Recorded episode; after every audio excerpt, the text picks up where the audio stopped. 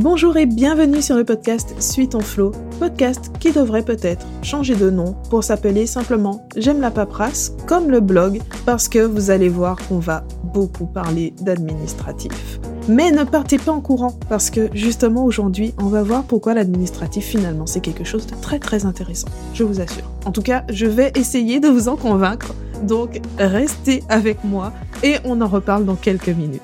Bonne écoute Administratif et fun se retrouvent rarement dans la même phrase. On est d'accord. Il faut reconnaître que pour beaucoup, la paperasse, c'est la corvée et puis c'est tout. Mais ton regard va peut-être changer aujourd'hui. Et si l'administratif devenait ton nouvel outil stratégique? Oui, j'ose. on va prendre quelques exemples pratiques dans cet épisode pour t'en convaincre et on en reparle dans quelques minutes. Donc, premier exemple, choisir une date de création d'entreprise c'est déjà de la stratégie. La date de début d'activité, c'est quelque chose qui ressemble à un détail tout à fait anecdotique dans le cadre d'une création d'entreprise. Parce qu'après tout, on dit bien que le meilleur moment pour se lancer, c'était hier et que le second, c'est aujourd'hui. On ne parle même pas de l'impatience qu'on peut ressentir à l'idée de lancer son projet d'entreprise et donc on prend le calendrier et hop, on prend au hasard ou alors simplement on se lance tout de suite. Et pourtant, se lancer tête baissée sans réfléchir à la question de la date de création et à ses éventuelles conséquences, c'est une erreur.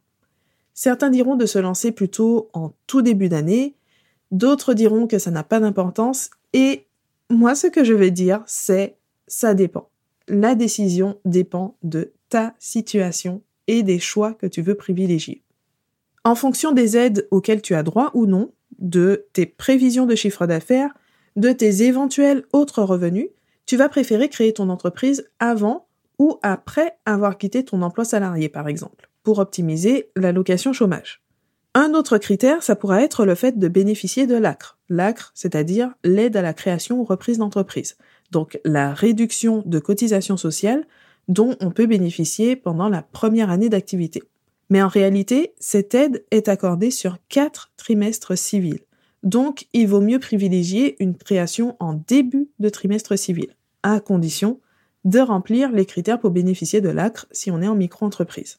Ensuite, un autre exemple, toujours pour la date de création d'entreprise, cette date va impacter la durée pendant laquelle on peut profiter de l'exonération de cotisation foncière des entreprises, la CFE, qui est accordée pour la première année d'activité. Là, on est sur une année civile. Mais aussi, on a une exonération de CFE si on réalise moins de 5000 euros de chiffre d'affaires pour une année complète. Donc, en fonction de ça, on peut faire certains calculs. Et donc, en conclusion, il faut mener une véritable réflexion stratégique pour choisir la date de création d'entreprise. Donc voilà pour ce premier exemple. Ensuite, deuxième exemple, suivre ses dépenses pour adapter son statut juridique. En micro-entreprise, les obligations comptables sont réduites vraiment à leur minimum. Un livre de recettes et uniquement pour les activités d'achat-revente, on a en plus un registre des achats. Donc, c'est pratique, ça facilite l'accès à l'entrepreneuriat et c'est suffisant pour une petite activité complémentaire. Mais quand ton entreprise est ton activité principale, voire ta seule source de revenus, il est préférable d'aller au-delà de la simple obligation légale. Donc le minimum prévu par la loi, c'est la comptabilité qui permet d'évaluer précisément tes revenus et de calculer les cotisations sociales et les impôts. Ce dont tu as besoin, toi, en interne, c'est aussi de pouvoir prendre des décisions éclairées. Et pour ça, il est indispensable de connaître également tes charges, c'est-à-dire toutes les dépenses que tu vas réaliser pour ton activité. Donc mes deux conseils pour ça, ça va être le premier conseil, de disposer d'un compte bancaire dédié à l'activité d'auto-entrepreneur. C'est obligatoire seulement après deux années consécutives où tu vas réaliser plus de 10 000 euros de chiffre d'affaires, mais c'est vivement recommandé le plus tôt possible pour assurer une gestion plus claire.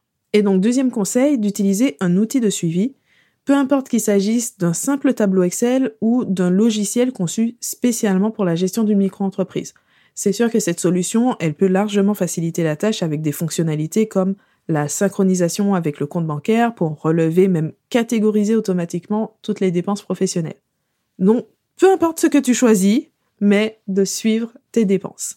Concrètement, grâce à ce suivi des dépenses, tu peux te rendre compte par exemple que tes charges ont augmenté au fur et à mesure du développement de ta micro-entreprise. C'est une évolution parfaitement normale parce que tu vas faire appel à des prestataires, tu vas faire de la sous-traitance, des collaborations, acheter euh, de meilleurs équipements, plus de logiciels, etc. Donc c'est normal, mais au final, l'ensemble de tes charges est peut-être plus élevé que l'abattement forfaitaire qui est compté en micro-entreprise, qui est censé représenter tes charges, y compris les cotisations sociales. Cet abattement, donc ce forfait de charge, entre guillemets, il est de 34% en prestation de services, donc pour une activité libérale, 50% pour des prestations commerciales ou artisanales, ou 71% quand on est dans une activité de vente.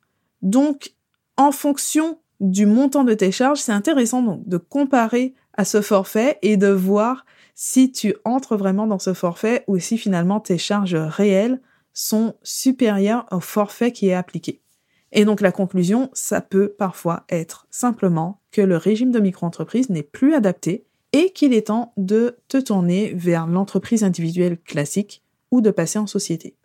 Et à ce moment, l'expert comptable sera ton meilleur allié pour choisir un statut adapté et réaliser les différentes démarches. Donc voilà pour ce deuxième exemple. Ensuite, troisième exemple, pour expliquer pourquoi l'administratif est un outil stratégique, le fait d'analyser son chiffre d'affaires pour augmenter sa rentabilité. Fixer ses tarifs, ça représente souvent un casse-tête quand on démarre son activité. Mais en réalité, c'est une question à se poser de temps en temps pour vérifier qu'ils sont toujours adaptés par rapport au produit ou au service qui a peut-être évolué au fur et à mesure de ta montée en compétences, par rapport à l'évolution du marché ou encore de tes coûts qui ont peut-être eux aussi augmenté. L'idée, c'est de mettre en parallèle tes recettes et les ressources qui t'ont servi à générer ces recettes, c'est-à-dire ce que tu vas dépenser en argent, mais aussi en temps.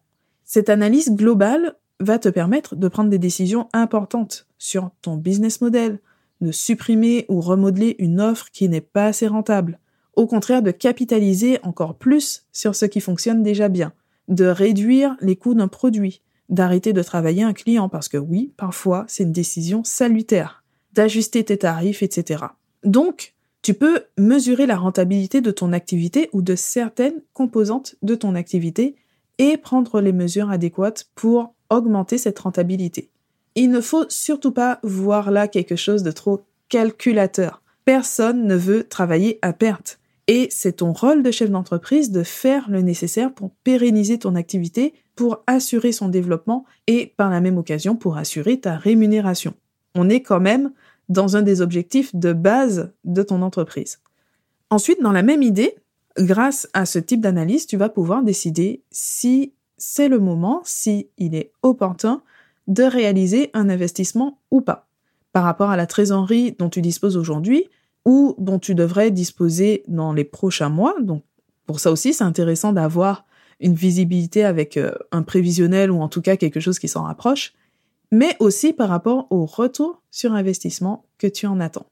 Donc là, tu peux te demander finalement c'est quoi le rapport avec l'administratif? Parce que là on parle de rentabilité, on parle de chiffres, d'accord, mais on n'est pas directement dans l'administratif. Ben, tout simplement parce que ce travail, il est impossible sans données fiables. Je crois sincèrement à l'importance et même à la puissance de l'intuition. Ce n'est pas juste du hasard, c'est d'abord un condensé d'expériences vécues, d'apprentissage, d'analyse ultra rapide de la situation, même si parfois on n'arrive pas vraiment à savoir pourquoi on sait ce qu'on sait. mais on le sait. Mais il y a un gros, un énorme mais. Les chiffres ne mentent pas. Pour gérer une entreprise, il faut s'appuyer sur des données concrètes et pouvoir les analyser sans être limité par nos émotions, par nos biais qui vont nous pousser en général vers le confort de la situation qu'on connaît déjà, on est programmé pour ça, ou au contraire l'excitation de la nouveauté. Et donc se détacher de tout ça pour pouvoir regarder des données tout à fait objectives, ça peut vraiment beaucoup aider dans certaines situations pour pouvoir prendre de vraies décisions éclairées.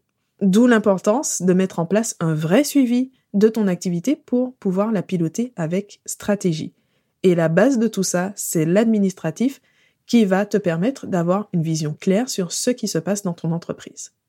Voilà pour ces quelques exemples pour vous montrer à quel point l'administratif, oui, c'est un outil stratégique. Donc j'espère vous avoir convaincu. Vraiment, n'hésitez pas à me le dire. Je suis curieuse d'avoir vos avis. Est-ce que vous êtes convaincu que l'administratif, ce n'est pas juste une corvée à faire pour s'en débarrasser et pour faire plaisir à l'État, mais que c'est aussi un outil qui va vraiment vous servir pour gérer votre entreprise, pour pouvoir la développer et donc que finalement, même si ça a un rôle de support, c'est quelque chose de central dans votre entreprise. Donc, donnez-moi vos retours. Je suis vraiment ouverte aux commentaires. Vous me retrouvez sur le site j'aime ou sur Instagram. Il y a un post justement spécialement pour cet épisode, donc n'hésitez pas à y aller et à commenter. Et en attendant, je vous remercie d'avoir écouté cet épisode jusqu'à la fin et on se retrouve très bientôt pour un nouvel épisode.